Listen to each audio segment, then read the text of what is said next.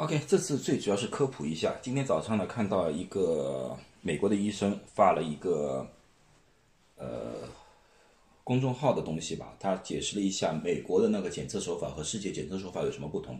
他当成用两个名词，一个说说美国用的叫做病毒测试，而中国用的是核酸测试。啊，病毒测试比核酸测试更加先进。呃，那么我就解释一下吧。啊，我大致看了一看啊，病毒测试这个名词，如果你们在 Google 上查的话，啊，找不到的，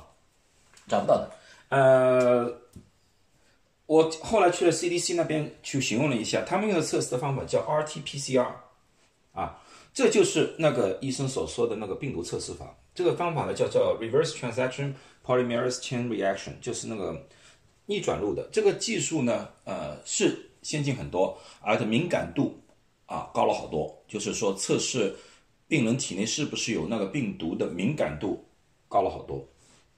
而中国使用的呢是一个老技术，叫核酸测试。核酸测试那时候呢，最主要的呃是用于那个艾滋病检测的啊，而且呢是艾滋病刚刚开始病毒量很高的时候用这个检测手法的。呃，我不是这方面的专家啊，我只是把这个名词给大家看了一看啊。呃，这个方面呢，呃，这个技术呢，已经也是有一段时间了，也是有一段时间的了。呃，总的来说呢，总的来说呢，我看了一些研究报告，叫什么样？呃，这个敏感度可能就是造成了刚开始的时候 CDC 延误测试的一个原因之一，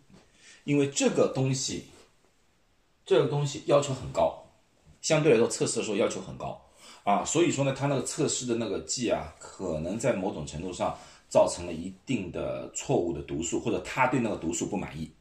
啊，相对来说那个核酸测试就比较简单了。那么有些人就问了，为什么不早点就是用核酸测试？那么最起码大家都可以测试嘛，价格也便宜，为什么不用这个呢？呃，我的看法是这样子，我宁可把所有的隐藏着的、没有症状的那些病人全部找出来，也不想。